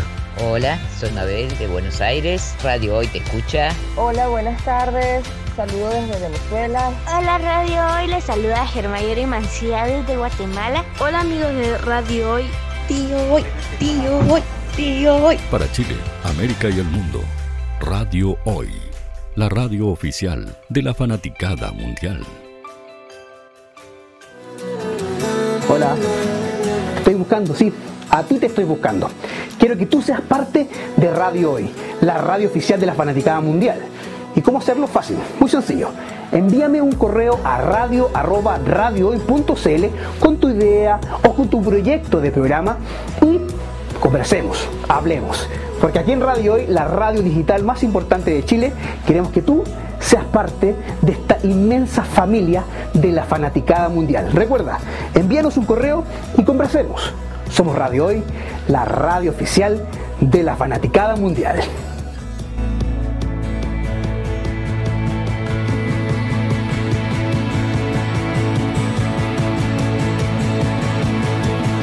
La radio oficial de la fanaticada mundial.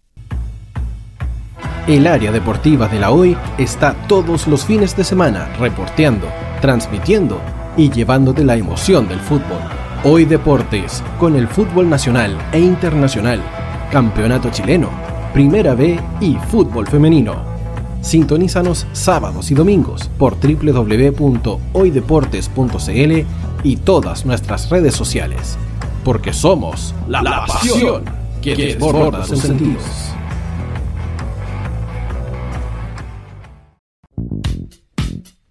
¿Quieres que tu marca llegue a miles de personas? ¿Buscas hacer crecer tu negocio? Envíanos un mail a radio@radiohoy.cl y sé parte de nuestra parrilla programática. Únete al equipo de auspiciadores de la Hoy.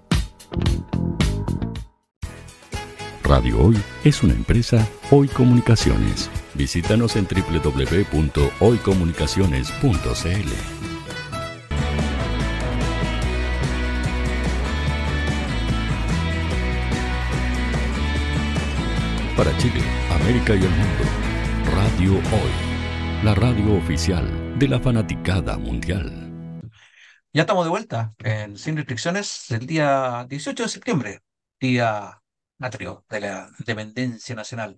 Transmitiendo este programa en diferido, programa especial 7 más 50, el tercer y último de esta cápsula, que hemos llamado así y que dice relación con los 50 años del golpe militar ocurrido en Chile el 11 de septiembre de 1973. Jorge, vamos a hablar, George. Bueno, digamos que estamos al aire a través de www.radiohoy.cl, también del canal 194 de Sapin TV, y somos el programa más longevo de la radiotelefonía digital de Chile. Mira, qué, qué, qué, orgullo. Siete años ya, Jorge. Siete temporadas, mejor dicho.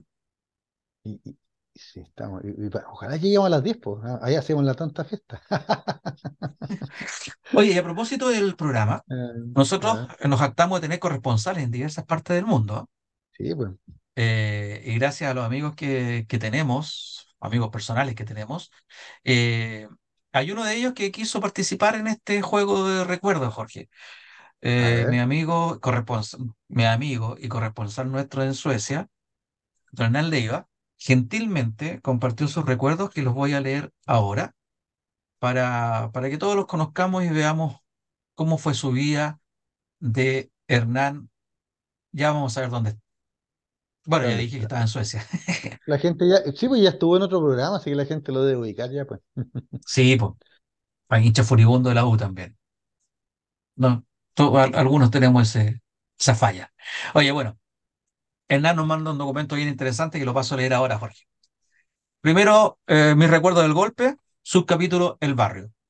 El 70 nos cambiamos a la Villa Santa Elena, que antes se llamaba Villa Bancaria, paradero, paradero 7 de Vicuña Maquena, antes de llegar a Departamental, a una cuadra del Estadio de los Innombrables, a unas cuadras del Estadio de los Innombrables. En nuestra, ya, ya ahí está marcando diferencia, ¿eh? teníamos que ser inclusivos por NAN, sí, es el momento del reencuentro, de la, de la reconciliación. El en nuestra cuadra dice, ¿ah? ¿Qué? El estadio del cacique, pues el hoyo, en ese tiempo le decían el hoyo de Pedrero, ¿te acuerdas? El hoyo de Pedrero, exactamente. Bueno, continúo con Hernán.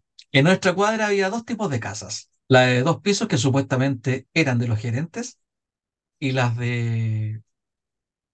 Espérame, que algo me pasó aquí. Dame un segundito, Jorge, por favor. Sí, sí, está todo bien. Ya, me dice entonces Hernán que habían dos casas, la de dos pisos que supuestamente eran de los gerentes y las de un piso que habrían sido, habrían sido las de los empleados.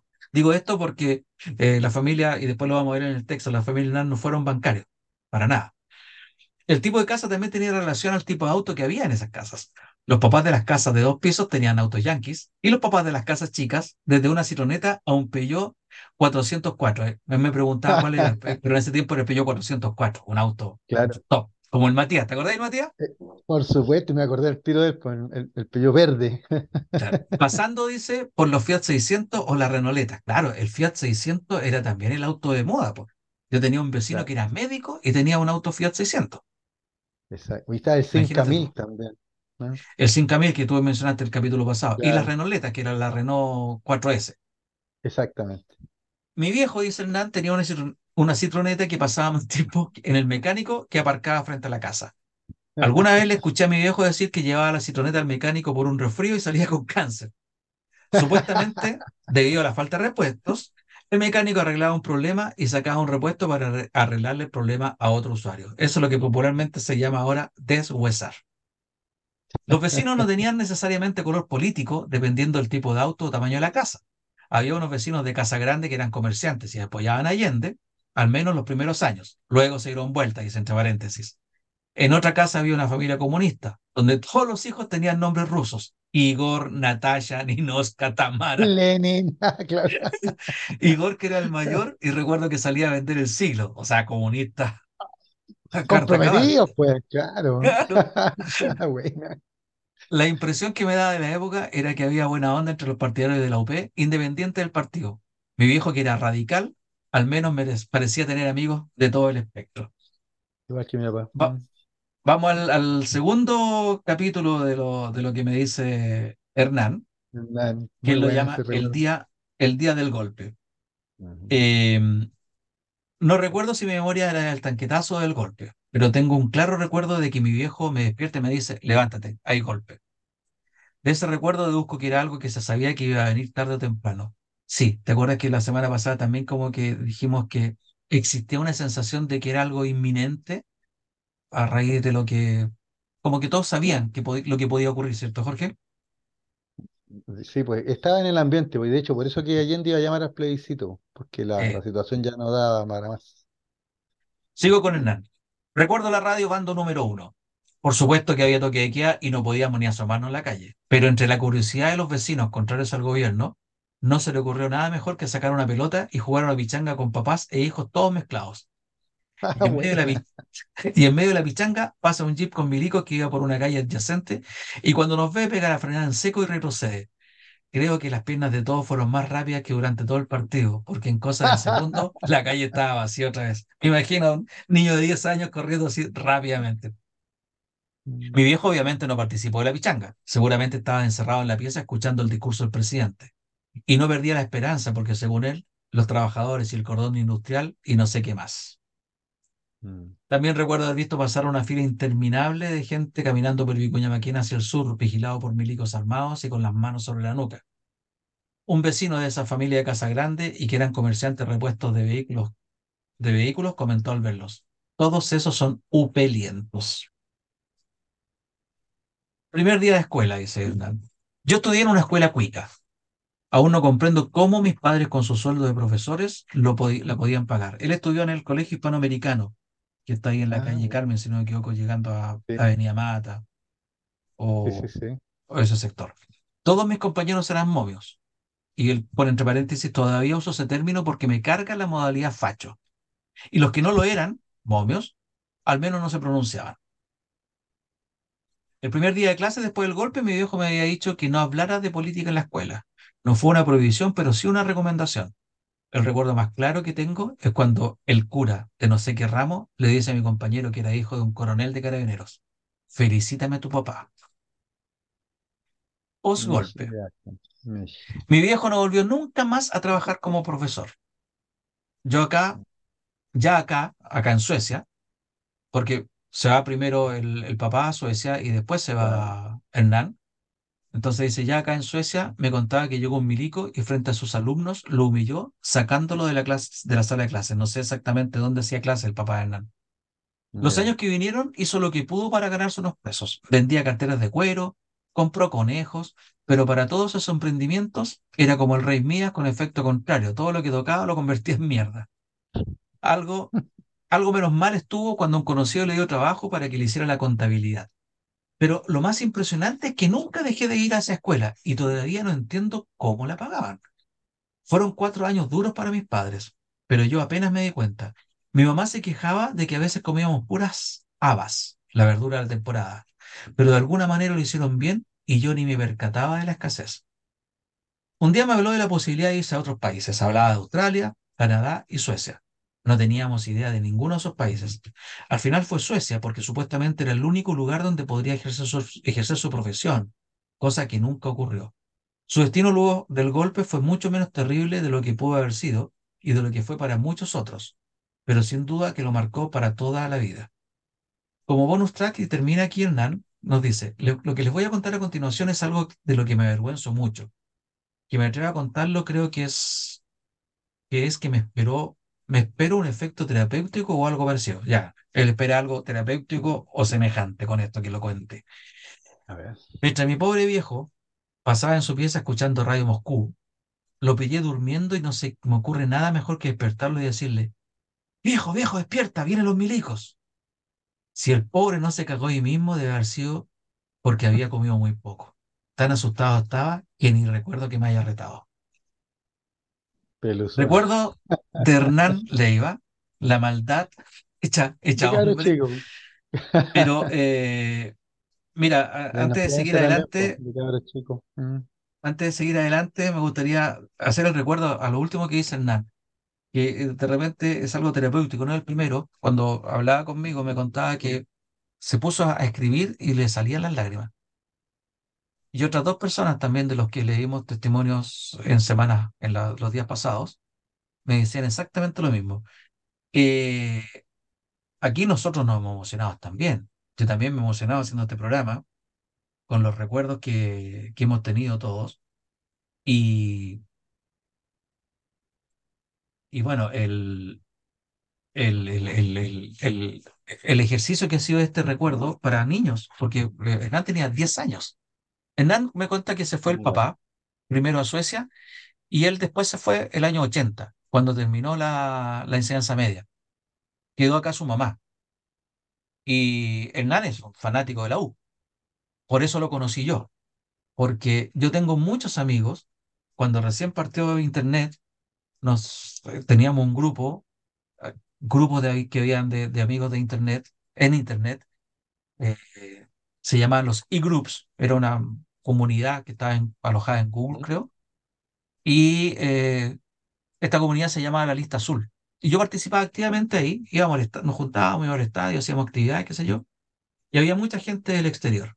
Y yo empecé a, a comentar en los partidos de la U. Internet era incipiente, no se podía ver, no existía WhatsApp, no se podía ver por YouTube, nada, no, no- existía eso. Las Entonces yo imágenes se descargaban lentamente. no, y cuando te conectabas al correo electrónico era el módem, eh, bueno, de 14K.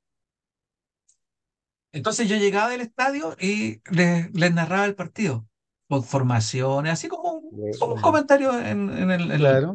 Y así conocí a mucha gente, entre los cuales está Hernán y, y otros corresponsales que tenemos en otras partes. Y los conocí porque de- y muchos de ellos salieron, al el tipo de Hernán, otros más grandes fueron exiliados directamente, o Hernán que se fue siguiendo a su papá. Y ahí viene el tema del exilio, pero bueno, lo primero que nos, nos unía era el tema de la U. Somos ambos hinchas de la U. Y ellos Y eran por los de afuera. que, y por eso yo le tengo un recuerdo especial para un 18 de septiembre como hoy. ¿eh? Y- pero de 1980. Estamos en plena dictadura. Si no todo fue malo. Ah, ¿ah? Sino que ah, yo me, me acuerdo muy bien porque 1980, eh, Mendoza, selección chilena, jugando contra los campeones del mundo, che, ¿no es cierto? Ya, con ese ar Fillol en el arco ahí, ya, ya, ni me acuerdo la formación, pero los campeones que habían salido Argentina 78. Primero, Tarantini, Pasarela, Bertoni, pero además, ¿ah? además estaba el más grande, Diego Armando. Está, ya, ah, ya estaba en, ese, en esa formación, ya, mira, ya, y, en 1980. Y me acuerdo de que, bueno, típico partido de Chile, bueno, Juan de Mendoza, asadito aquí en mi casa, me acuerdo, estaba la tele ya a color en ese minuto, porque me acuerdo que para el Mundial del 78, me enseñaron los padres, como era bancario, se la ingeniaba y siempre te pedía crédito para todo, llegó con su tele Antú de colores, claro que se veía verde y rojo nomás, pero era de colores, pero igual por lo menos, así que vimos el Mundial del 78 en esa tele y. ¿Ya? Mm, y mi papá siempre decía a mi mamá, es mi hijita, cuando termine el mundial la devuelvo. Bueno, nunca se devolvió la tele. Quedó ahí. Bueno, se corta la historia. Estábamos viendo el partido de Chile y, y, Argentina nos ganaba 2-0, ¿te acuerdas? Y, y, primero vino un descuento de Chile, creo que fue el torpedo, ¿te acuerdas? ¿Cómo se llama? Papudo Vargas. Tiro libre. Papudo Vargas, claro. El tiro libre de Papudo Vargas, ya. Claro, y se, y se coló la pelota, se le coló a Fillol y todo, ah, bueno, por lo menos, mi papá siempre decía, por lo menos no nos vamos de zapatero. Y ese fue el término del primer tiempo. Y aquí no lo Nos fuimos al descanso 2-1. Claro, y, y aquí en lo más lindo. ¿ya? Que yo, yo, tú estás, este sabes nunca he sido muy hincha de ni un equipo ni otro, siempre pelucea nomás, pero nunca fui muy, muy fanático. ¿ya? Eh, pero siempre que juega Chile lo veo, pues, porque es entretenido. ¿ya? Y, y viene este cabrito, que era joven, pues, Sandrino Castec. ¿ya? Y se mete entre los centrales argentinos, le llega un centro de no sé quién, ¿ya? Y se manda una media chilena, y ahí quedó Argentina. y fue un golazo, y era de media chilena venció, y era 18 de septiembre, y realmente yo me acuerdo, me acuerdo que aquí en mi barrio, se nota que todos estaban viendo o escuchando el partido, pero cuando vino la jugada de Santino y el gol, se escuchó un... Fue espectacular. y es un gran recuerdo del año 80. Y si tú ves las grabaciones, la cámara se había quedado con el rebote, porque había sido un rebote. Entonces Castec, que estaba en el centro del área, se tuvo que dar la vuelta mirando hacia, hacia su arco para tomar la pelota y no le quedó otra opción que pegar un una chilenita que sobrepasó a Fillol, Osvaldo Matildo Fillol, y el comentario después fue que Fillol lo miró y le dijo, qué suerte tenés, hijo de puta. Fue una suerte. Y, lo más increíble, me acuerdo que mi papá saltaba y gritaba porque fue justo una semana después de esto, del plebiscito. que, que, que, aprobó. Y claro, y una semana después estamos celebrando el 18 de septiembre en plena dictadura y Sandrino Castec, que bueno, está vivo todavía Sandrino, me imagino. Está como tres veces lo que era. Eso sí, pero, pero si, si, si, por ahí usted que es de hincha la U y alguna vez tiene oportunidad, dígale que, que otros que no éramos hincha de la U ni, ni mucho menos, nos acordamos hasta el día de hoy de esa chilena, un 18 de septiembre. Uno de los grandes proyectos que quedó en el camino, ¿ah? porque en esa selección. Era bueno. Esa, selección era reforzada, había sido subcampeona de América el 79. Habíamos perdido la, la final con Paraguay. Paraguay. Claro, y Argentina venía siendo campeón del mundo el 78 y el 79 había sido campeón mundial juvenil por primera vez en su historia, con ese equipo que había sido comandado por Maradona. Entonces también era un equipo muy poderoso. Hicieron este partido en Mendoza, que fue un partido, era como para golearnos, y realmente Chile, dirigida por Lucho Santibáñez, tuvo una actuación bastante destacada. Eh, Santibáñez le, le, leyó a Argentina y le hizo el partido a Argentina. El, guatón era estratega. Lo que pasa es que todos pensaban que la estrategia de Santibáñez eran 11 colgados del travesaño, pero sacaba resultados. El hombre sacaba resultados, ¿te acuerdas? Bueno, y ahí en esa, en esa selección destacaba Elías Figueroa, destacaba eh, René Valenzuela, pero estaba reforzada por muchachos más jóvenes, como el Papudo Vargas, como Sandrino Castel, debe haber jugado el Pato Yaña en ese momento, que también era jovencito. Era la, ya se estaba hablando de la renovación. Desgraciadamente, eh, bueno, esa la selección que después va a ir a España, claro. Claro, que después clasificó al, 82 con el fracaso de España. Oye, Jorge, pero bueno, hablando del extranjero, ya nos quedan re pocos minutos, yo quiero detenerme, un poquitito hablando eh, a raíz de lo que, a propósito de, del NAN, en lo que yo creo que ha sido la peor, el peor castigo, eh, la peor pena que, que ha podido tener, sufrir alguien por profesar ideas distintas y que es el destierro. es el exilio. Chile es un país de, de desterrados, o sea, se usaba, y la, la isla, corrígeme, la isla Robinson Crusoe para tener presos. Esa es la Eh, época, claro, la época colonial española y durante la independencia, la, claro, el archivo Juan Fernández a lo que fue, quiero llegar, que fue históricamente hemos, eh, nos ha gustado el destierro, usar el Punta destierro como, originalmente, como Punta Arenas castigo. originalmente también era un presidio. Mm. Claro, eh, estaban los Neruda, Pisagua, Pisagua, Neruda arrancando de- del gobierno con Gabriel González en la época de García González Videla, Pisagua era un, un lugar de detención y usted sabe que el, capitán que estaba a cargo era Era un Pinochet. oficial llamado Augusto Pinochet. Exacto. Entonces, como que históricamente no- nos ha gustado, no sé si gustado es la Incluso en la de palabra, pero Pascua. ¿Te acuerdas cuando contamos la historia de, de Marmaduke Grob? ¿Ah? Que la República Socialista de los 12 días. Ya, pues, Marmaduke y, y- y los otros de la Junta esas que estuvieron relegados en Isla de Pascua. Porque se hablaba de la otra, la otra expresión, relegación. claro, relegado era cuando era dentro del país. Bueno, Claro. a lo que quiero llegar, Jorge, que viene el, el 73, vienen los, los exilios. ¿Y por qué te digo que, que debe ser terrible? Porque yo veo a Hernán, veo a, otro, a otros amigos, a Jorge, a Conker, a Hernán, dije, Hernán, a, a Turén también.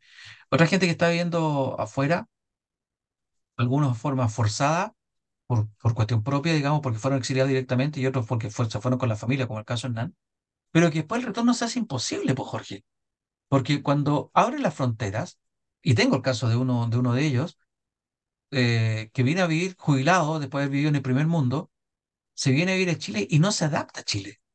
Claro. Y lo peor de todo es que se viene él, a lo mejor se viene con su esposa, pero sus hijos se quedan en el país que los cobijó. Entonces se produce, se- donde crecieron, pues, claro. que es el país de ellos, po. Exacto. Finalmente el país de ellos. Entonces se produce ese quiebre. Por eso hablo yo del, del castigo perpetuo, porque ya nunca más se reencontraron con lo que eran. Y aparte de todo, Jorge, empiezan a idealizar, creo yo, el país.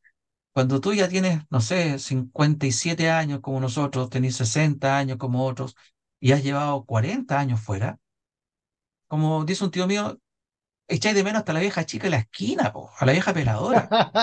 Claro, a la bisagra. Y claro, y, y- empezáis a idealizar el país y te vienes, y bueno, tú puedes aceptarlo porque tú eres el chileno, pero tus hijos, que han sido criados en el primer mundo, vienen y yo creo que se, que se imaginan, ¿a qué se viene mi papá? ¿O a qué se viene mi mamá para acá? ¿O qué extrañan mi papá o mi mamá de este país? Si aquí no tienen nada comparado con lo que pueden tener allá, materialmente hablando, ¿no es cierto? Pero es la nostalgia, es, Las raíces, eh, pues. es el cariño, son las raíces, son los recuerdos, los que lo hacen volver. Cosas así como que nos estamos riendo, pero en la U, acuérdate de la película La Frontera, el relegado, cómo se une con el hijo a través del himno de la U cuando iban al estadio. Entonces, son esos pequeños detalles que uno, yo creo que a mí se me pone la piel de gallina cuando, cuando pienso en esto, en la separación de la, de la familia Tusaí, que nosotros hemos sido achoclonados siempre, Mm. y, y tener que ir forzadamente fuera, lejos de tu mamá, de tu papá, de tus hermanos o de tus hijos, yo creo que es el peor castigo y el más injusto castigo que puede haber para una persona que cometió el error de pensar distinto, nada más. Y, o sea, tú dices cometió el error. Yo creo que no, pensar distinto Digo, no es un entre error. comillas, ¿no? Claro, pero, pero claro, pero, pero hay personas que piensan que porque no piensas como ellos, mereces todo. ¿ya? En algo habrán estado, po, algo estaban haciendo. Entonces, y una lata de que 50 años después todavía encontremos los mismos prejuicios, ¿te fijas? Y que todavía no, no, no seamos capaces de, de respetar al otro y de reconocer y reconocernos en el otro. Así que si al final mm, somos chilenos, pero yo siempre lo, digo, siempre, lo primero que nada somos personas, ¿ya? Así que, y, después vienen todas las clasificaciones que usted quiera, pero lo primero es que somos personas. Y eso es lo que se perdió. Yo la semana, en el programa anterior, la semana pasada, ¿no es cierto? Eh, con- conté la historia, me adelanté, ¿no es cierto? Un poco, la historia de algunos de mis miembros de mi familia. No voy a decir nombres ni mucho menos, pero tengo algo más dramático, ¿ya? Eh, y, y que fue muy común. Y era eh, jóvenes, jóvenes que habían participado de la Unión Popular, que habían estado impulsando, que habían votado por Allende, etcétera, ya eh, se vieron forzados a irse, o sea que fueron hasta la casa, los agarraron, no les dieron tiempo ni para armar una maleta, los pusieron en el aeropuerto y los mandaron al destino, donde fuera, a donde cayeran, ¿no?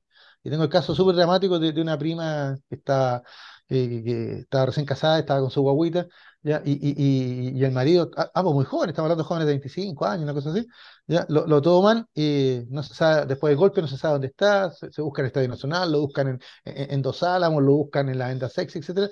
Entonces, y, y, al final de cuentas pasó por todos esos lados, ¿ya? Eh, el marido de mi prima, y en todos los lados lo torturaron y lo humillaron y quién no le hicieron, ¿te fijas? Y de repente un día le tocan la puerta a mi prima y le dicen, ya, aquí está tu marido, pescan su maleta y se van en 24 horas. Y chao, y fuera. Y mi, y mi, prima con su guagua en brazos, en la losa de Pudahuel, con su marido hecho una bolsa, porque como lo habían torturado y todo, ¿ya? y con la incertidumbre, porque ¿y a dónde nos vamos? ¿Y qué vamos a hacer afuera? ¿Ya? Y, y volveré a ver a mis padres, volveré a ver a mis hermanos, a mis amigos, etcétera. Bueno, yo puedo decir que con el tiempo la historia tal vez, bueno, ellos después estuvieron en otro país, estudiaron allá, terminaron sus estudios universitarios, tuvieron más hijos, se desarrollaron y volvieron, pues, volvieron a Chile, pero en la década final de los 80 volvieron a dar la pelea, a votar por el no, a sacar a Pinochet, ¿te fijas? ¿Ya? Eh, pero, pero ahí les pasó lo que tú señalabas, pues, eh, que ya este no era el país que ellos recordaban, pues. ¿Te fijas? Y también se encontraron incluso con el rechazo. Bueno, ¿y ustedes qué? Si, total, ustedes le dieron la beca a Pinochet, pues. Y aquí, qué desgraciada afirmación, por no decir qué desgraciado el que la dijo. Pero bueno, la beca de Pinochet, y todavía algunos festinan con eso. Eh, eso es lo, en lo personal. Yo, y yo siempre, yo, siempre me, me, mi, mi, mamá y mi papá me decían que nosotros teníamos suerte, porque al final de cuentas, pese a todas las vicisitudes, esto le pasó a un primo, esto le pasó a un vecino, esto le, o sea, esto le pasaba siempre a los otros. Y gracias a Dios nunca nos pasó a nosotros. Pero igual te afecta, igual te afecta. Sí, porque como tú señalaste. Aunque no sea un primo pariente, igual te afecta, dime. Todos conocemos a alguien. Todos conocemos a alguien que está pasando esa cuestión. Y bueno, son sentimientos que, que afloran y, como tú, tú decías, afectan porque no, nosotros tuvimos la suerte de no haber sufrido eso. Tuvimos la suerte de haber estado acá, pero también tuvimos familiares que por un motivo u otro. Familiares, amigos, vecinos. Fíjate que por eso yo decía que a partir de los 14 años, como que yo ahí empecé a hacer switch, empecé a darme cuenta de muchas cosas. Y bueno, tuve la suerte de tener un, un, una familia, buenos lectores, pues mi papá siempre comprando libros, siempre informándose. Acá se compraba la APS y la análisis, la, la, la, hasta la resta arcilla. Todo se compraba. Te fijas, mi papá no, nunca le faltó lectura. ¿ya? Pero para mí el libro que me, que me abrió los ojos de alguna manera y me di cuenta de que esto había que, que, que estudiarlo, investigarlo y, y, y, pensarlo muy bien antes de opinar, fue este librito. ¿Te acuerdas de este libro? Sí, claro. Los paso del Puma. Ahí está, Patricia Verdugo, que ya, ya no está con nosotros. ¿Te fijas? Pero un libro, este es de 1989, primera edición. ¿ya? Me compró mi papá, quedó en su velador. ¿ya? Y mi papá cuando lo leía, lo me decía, toma hijo, léelo. ¿ya? Porque le gustaba comentarlo después. ¿Te fijas? Y, y primero está como, no puede ser, no puede ser, ¿cómo pueden, cómo pueden haber pasado esas cosas? ¿Ya? Y después, ¿cómo no me di cuenta? ¿Ya? Y después viene la tercera cosa, bueno, ¿y vamos a dejar que esto siga sucediendo? Bueno, desgraciadamente mi reflexión para estos 50 años es que hay gente que le falta leer mucho, hay gente que le falta estudiar mucho, hay gente que le falta tener más empatía eh, y, y, desgraciadamente esa gente todavía está, pues opina y hablan, incluso tienen cargos políticos importantes, dirigen partidos, etcétera, pero no han aprendido nada. ¿ya? Porque mientras, no, no, mientras no, no nos podamos reconocer en el otro, no hemos aprendido nada, estimado. ¿ya? Y como por ahí alguien me dijo, eh, estarían dispuestos a hacerlo de nuevo. Quiero creer que no. Y por eso que me quedo con, con, los, con los actos que vimos estos días, realmente el 11 emocionado yo, viendo a este joven presidente que tenemos, viendo a la comunidad internacional, viendo a expresidentes que sí se hicieron presentes, ya, y todos diciendo algo tan sencillo, algo tan sencillo, que incluso es una canción, para que nunca más en Chile, para que nunca más. Así es sencillo. Yo quiero destacar también de lo que, a propósito de lo que ocurrió esto, en estos días, eh, además de lo que tú señalaste, eh, la declaración del Senado. El Senado le puso paños fríos y lograron sacar una declaración consensuada. Todo el espectro político que está representado en el Senado, muy distinto a lo que pasó en la Cámara de Diputados. Y eso eh, me lleva a, a pensar que sí hay gente que está pensando. Hubo gestos de grandeza en el Senado también, como el saludo a la senadora en ejercicio, Isabel Allende, cuyo padre fue asesinado en esto. Es decir, ahí estamos hablando de alguien que lo sintió, lo sintió en la piel. Lo vivió, papá. claro, lo vivió. Claro. Entonces hubo, hubo gestos de aplauso hacia ella, respeto hacia ella, algunos senadores se acercaron a saludarla, y eso es lo que me deja, me deja más optimista. El, el, el acto que se hizo en el 11 de septiembre me acordó mucho al, al retorno a la democracia, donde fuimos visitados por personeros de todos los países y volvimos al ruedo político. Chile hoy día es un país respetado, es un país querido. Eh, es un país que, que también es Admirado admirado. incluso. Sí, Sí. nosotros, nosotros de repente somos muy fuertes en la autocrítica, creo yo. Hablo por mí. Eh, no me hago responsable, no quiero responsabilizar a otros, pero creo, yo soy de repente muy fuerte. Eh, uno está afuera y te habla muy bien de Chile. Y ahí, fíjate, uno que es crítico en el país, le llena de orgullo. Y también cuando te critican el país, como pasó con Ortega, que criticó a los carabineros, Ah, aparece la figura del presidente de la República defendiendo justamente la imagen de la institución de los carabineros. Y creo que ahí estuvo bien. Creo que fue un gesto republicano el que lo hizo. Jorge, nos vamos. Lo ¿Ya dejo con la palabra en la boca. Sí. Bueno, Dale, yo ya, dale, ya, antes que ya te hice vayas. mi. Claro. eh, bueno, eh, ¿sabes qué, Luis Miguel? Este ha sido eh, un. Estos tres programas han sido espectaculares. Ya me he sentido súper entretenido. Me, me encantó recordar, me di cuenta de la infancia que tuve protegida. ¿Ya? De, de, me alegré de recordar muchas cosas, algunas tristes y terribles, como lo, lo que hemos señalado, pero al mismo tiempo, y como decía mi abuelito, eh, pero podemos contarlo. La vida pasa muchos años, pero uno la cuenta en cinco minutos. Nosotros en tres programas hemos tratado de, contar y hacer también partícipe a nuestros amigos auditores y televidentes ya de estos recuerdos. Algunos se emocionaron, hemos tenido historias dramáticas, ya, pero tal vez la gente se me ha visto en todos estos tres programas sonriendo, riéndome incluso y mostrando cachureos, monedas, juguetes, libros, ya, eh, que de alguna manera son parte de, mi historia, pero también que me hacen partícipe de la historia de todos nosotros. Y eso es lo que no tenemos que olvidarnos, ¿ya? Eh, yo sé que algunos son súper mezquinos, son súper así sectarios, etcétera, mira, pero, pero al final de cuentas esto, esto nos tiene que hacer reflexionar, ¿ya? Y pasen 50, 100 años, lo que sea, ¿ya? Eh, aunque las cosas se olviden, ¿ya? Mm, igual las vamos, alguien las va a recordar. ¿ya? Y aunque las cosas se olviden, alguien las va a recordar. Déjame Dale. un minutito, tengo una cosa así aquí que Tenemos que irnos, don Araya. Sí, sí, estamos ya, pero, pero su- súper corto, súper corto. Mira, es que aquí tengo la frase para el bronce, para terminar. Mira, aquí la tengo. Aquí está la frase. Dice, nada de lo que ya pasó es olvidado, incluso si ya no lo recuerdas. Y aquí Gracias, tengo arriba, gracias. No se, no se puede ver, ¿eh? Ahí tengo arriba a la selección chilena que, que ganó el campeonato del 2015. Es un regalo a un amigo. Corriendo a festejar a Alexis Sánchez que a- acaba de, de anotar el penal. Y Sí. atrás, en el fondo, se ve la tribuna, donde está el, el, el texto este, un pueblo sin historia. ¿Te acordás de ese, texto que está ahí en el Estadio Nacional? Ah, Léelo, por favor, léelo. Un pueblo sin memoria es un pueblo sin futuro. No sé si se podrá, ahí está la imagen. O sea, algo se puede No, no, ver. se- se- se- no, el brillo molesta un poquito, pero, pero lo leíste y se, se- perfecto. ¿ya? Un pueblo sin historia, un pueblo sin futuro. Bueno, Eh, entonces eso, si, si nosotros no somos capaces de reconocernos nuestra historia, difícilmente vamos a tener futuro. Pero yo estoy optimista, como dijo el presidente Allende, en el futuro de Chile, porque yo creo que vamos a ser más empáticos y aquí no hay vencedores ni vencidos. Y el ejercicio que quisimos hacer en este programa fue justamente tener los recuerdos de todos, no importa porque usted sabe, don Luis Miguel, nuestros amigos que nos escuchan y nos están viendo, la historia es nuestra. La hacen los pueblos. Nos vamos. Gracias. Muchas gracias a la radio hoy, al canal 194 Sapin TV. Nos vamos a encontrar en nuestro próximo programa y el próximo lunes vamos a tener un programa eh, ordinario.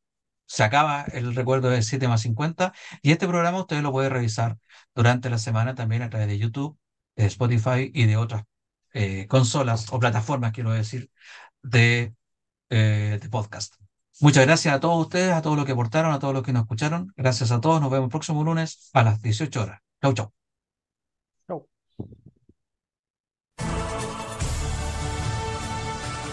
Nos encontramos la próxima semana con un nuevo Sin Restricciones.